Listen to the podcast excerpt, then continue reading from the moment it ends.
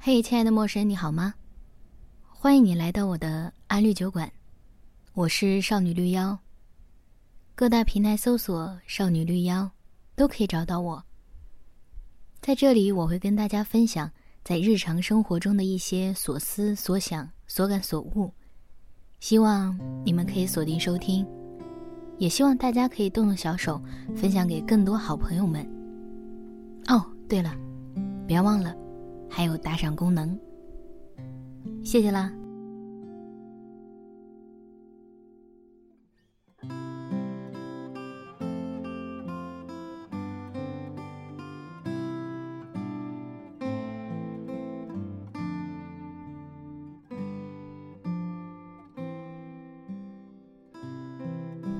四月一日从冲绳返回北京，在机场候机的时候，我关注的社交平台。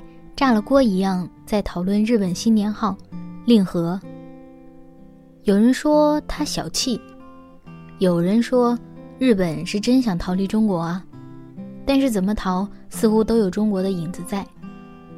听说新年号出自日本最早的诗歌集《万叶集》中关于梅花的和歌，它的寓意是春风和煦的天气下，感受到生活的自然与美好。我手里还攥着一些硬币，计划着要花掉大部分，不然回到国内不能兑换，岂不是亏了？硬币上都是“平成几年”这样的字样，突然有种离历史很近的感觉。我在平成时代最后一个月来过日本，那么再来的时候便是一个新的时代，那时我们一定更容易感受到。生活的自然与美好吧。这几天在冲绳，那种震撼感不似在东京，可能也是因为冲绳真的是最不像日本的日本地区。但怎样又是日本呢？就像怎样才是我们自己呢？每一部分单拎出来，也无法说这一块儿就是我们自己吧。我想起。《人类简史》里有一段对消费主义和旅行做了属于尤瓦尔自己的解释，原话不太记得，大意应该是说，旅行就是在购买一种体验。既然是购买体验，我们没有经过非常多的规划，把自己扔进陌生的环境中去探索，去看看作为几日冲绳人，我们可以怎么生活。我想到六个让我可以记住冲绳的瞬间，第一个就是梦想之一是可以看到座头鲸，但现实频繁教育了我。我们出行的第一天就买了当地的出海轮船，想要赶在初春的尾巴看看座头鲸。听说他们在四月前出现在海面上的几率是百分之九十八，我很想看看这种美丽神奇的生物，早早做好准备。结果临行前半个小时被告知，海面风浪太大，金公司出于安全考虑不会出海，只好改期。中间隔了一天，在旅途接近结束的前一天，也是一样准备好要跟着出海，等待小巴车来接我们的前半个小时，也是因为风浪太大，无奈同样无法出海，此行注定看不成金鱼了。我们 K。你有没有特别渴望看到金鱼？可以说，其实也还好。我心里想，其实也还好。如果可以看到，那自然最好不过。但我们的运气似乎就是这样的，看不到也算留个念想。当然，因为看不了金鱼，我们空出来的时间就去探索了很多不算旅行打卡地的地方，也算是一些生活中的小确幸。人生不会永远幸运，也不会永远不幸。相信要有转机，可能真的就会有转机。这是冲绳教我的第一课。第二是首里城的雨真的好急啊！我们其实可以不用跑的，无法出海观赏金鱼，我们就跑去首里城。首里城是冲绳还是琉球的时候，琉球国王居住和处理重要事务的地方，其实就是冲绳的故宫，只是这里的规模大概没有故宫的御花园大。在里面穿行的时候，还没有那种历史厚重感，只觉得红色的墙和浅黄色的屋顶拍出来应该很好看。当我们准备要离开首里城的时候，天就下起大雨，雨真是急呀！我们又没有带伞，只好躲在城门下，看别人拿着伞就三三两两离开。我感受到难得的平静，手机没有信号，我可以真的离真实生活很近。雨渐渐停了一些，K 在湿滑的石子路上滑行，我拍照。当雨再大起来的时候，K 就喊我往前跑。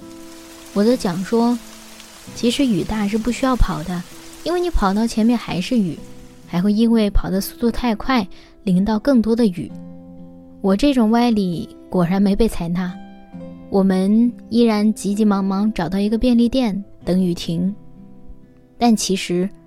我们真的可以不用跑，慢慢等它停就好。三，冲绳的小孩真是纯粹到让人爱不完。也是在躲雨的同时，有一帮穿着雨衣的小学生，应该是一二年级或者更小这种，在一名老师的带领下，站在便利店外面等雨停。一个小女孩不断的在窗户上呼气，热气碰到冷玻璃形成一片白雾。她便在玻璃上画笑脸、画爱心，还画向日葵。画完一个就擦去，重新呼气，再画一个，如此往复。我一直看向他，他也发现了我。我笑了笑，看他在窗户上画一个爱心，中间嵌了一个笑脸。老师喊他们走，他似乎冲我挥挥手。我也遗憾没有拿手机拍下来。他画在玻璃上的爱心就没有了。还有另一个小男孩，是我们坐在商场里休息的时候碰到的，眼睛大大圆圆，穿着条纹 T 恤和短裤，坐在我前面，时不时回头打量我一下，看到我在看他，又像只小猫一样飞快转过头去。我故意装作不看他，他就再偷瞄几眼，等我再盯着他，他又飞快地转过去。假装什么都没有发生过，可爱极了。等到他妈妈来喊他，他就跳着叫着妈妈，接过冰激凌，被妈妈牵走了。印象深刻的还有一个小女孩，那时我们在古雨立岛的海滩上，参加的一日团只能让我们待在这里半个小时。有那么一家人，应该是当地人，年轻的父母带着三个小孩子。其中一个小女孩穿着漂亮的花泳衣，一次次地跑到距离海很近的岸边，躺下来等海浪冲刷她，她就变得异常高兴。父母也不会喊她赶紧上岸，就让他接近自然。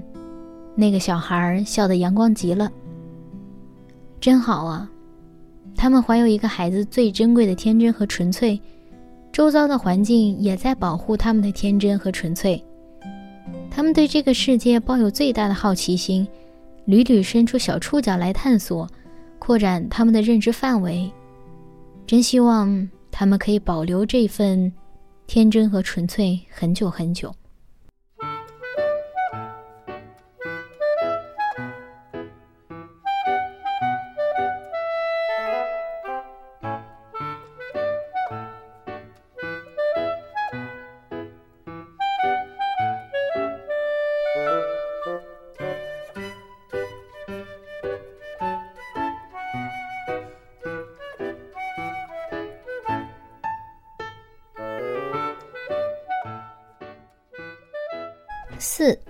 我感觉我看到了生活本来的面目，亦或者本来的生活被我忽视太多了，无法出海看鲸的第二次。我们骑着单车随意瞎晃，看到很多穿着棒球服的少年，都奔向一个地方——体育场。我们也跟着他们走过去，门票不贵，就买了两张。他们叫野球赛。一进到体育场内，人真是多呢，男女老少各种年龄层都有，很多老伯们一本正经讨论着少年的技术，场上参加比赛的少年自然是全力以赴，而场外做啦啦队的少年们也是干劲十足。虽然不是很懂他们的规则，但那种热血和青春，真的是可以感染到我。骑着单车继续走，就可以发现到惊喜。冲绳人真的很热爱运动，或者说热爱自然。我们看到有打网球的，有在公园里骑单车的。还有打我也不知道叫什么名字的球，早起的早晨还可以看到各种年龄段的人都在晨跑，非常非常健康和令人向往的生活方式。于我们这种所谓白领而言，每日早晨大概只想多睡半小时，而不是整理仪容出门跑步吧。途经各种不具名河边的时候，还有不少人在钓鱼，也不确定他们是不是可以真的钓上来。但那种认真在生活的模样真的很打动我，有种感觉，我说不上来，我试试看吧。今年我觉得我最大的困境就是，要好好思考一下如何生活，或者说如何生活的有质感和幸福感。这种质感一定不是收入高就可以提升的，我更觉得是对生活的哲学思考。在冲绳，我可以看到他们认真生活的模样。那在我生活的地方可以实现吗？或者说我在别处可以实现吗？或者是不是我忽视了很多细节呢？我不知道，所以我去找。五，我们都可以很优雅的老去，但是可能需要想办法。在餐厅吃饭的时候，碰到的大多数是白发苍苍的老人。年轻人反而很少，在他们身上，我没有看到那种晚景凄凉之感，而是一种即使老了，仍然生机勃勃的感觉。在这些老人们的身上，仍能感受到他们对自己是有要求的，丝毫不乱的头发，不减时尚的衣饰，注重细节，不会觉得自己年老了就放松对外在的要求而变得邋里邋遢。同时，还有很大一部分老年人。仍在各自的工作岗位上，老龄化的问题暂且不说，那份精神头和优雅的气质，会让我不断的去想一个问题：我老了，也可以这样吗？回来的飞机上，我看完一部电影叫《喜丧》，但内容却并不喜。在这里面可以看见大部分中国老人的晚景，绝大部分生活质量取决于子女。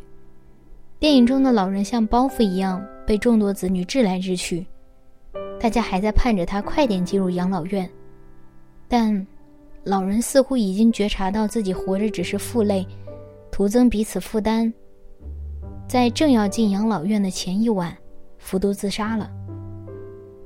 这样一对比，真的蛮震撼的。我们都想要老了也要有尊严、有脸面，但怎么样实现？似乎需要想很多很多办法，可能会有人觉得自己年纪轻，暂时不需要想这些。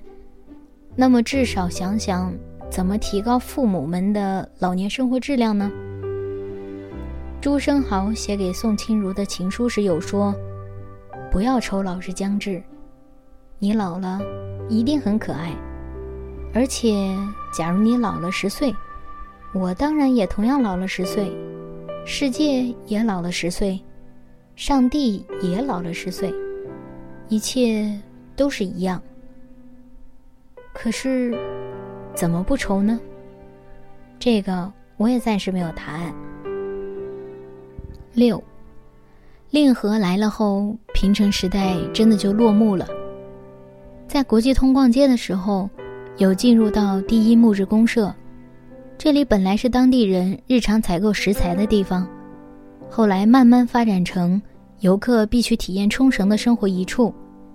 有非常非常便宜的生鱼片，一盒很多样，也只收五百日元，三十块出头的样子，有点像秦皇岛海鲜市场，买了原材料可以免费加工。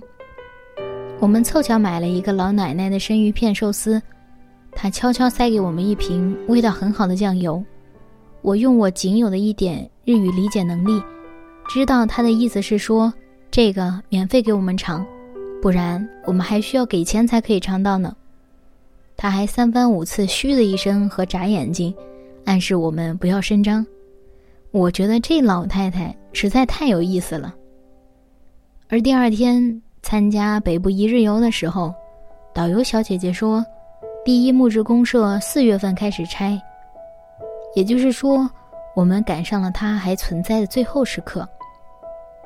在一篇文章里看到，说，平成时代的即将结束，也带来了伤感的气息。去年的夏天是平成最后的夏天，天空中绽放的是平成最后的烟花。夏天的末尾，平城最后的甲子园如期举办。而我们，则赶在平城最后的春天，在平城最后的木质公社吃过一个好玩的老太太。卖的生鱼片寿司。嗯，令和来了后，平城时代真的就落幕了。不是表达对他们年号怎样的感受，而是觉得当一切开始倒数，很多事情就变得异常珍贵。我们当然不会提前预知哪一个时刻才是最后的时刻，所以只好珍惜现在，享受当下。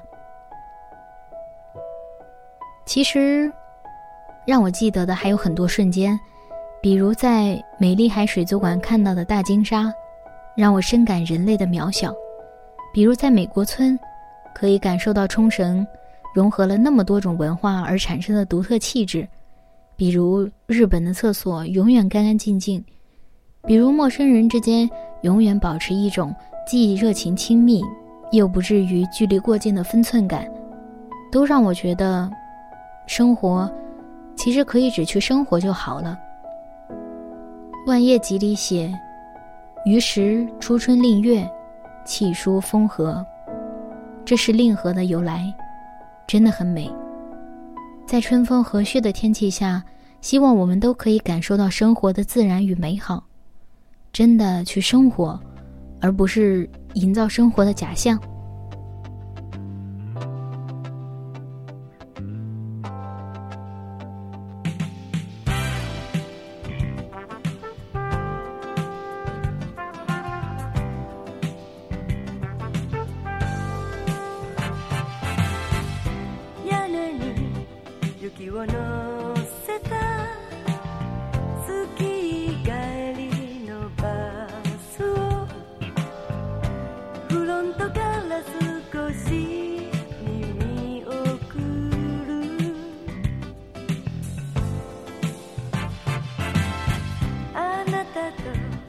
よく酔った朝焼けのドライ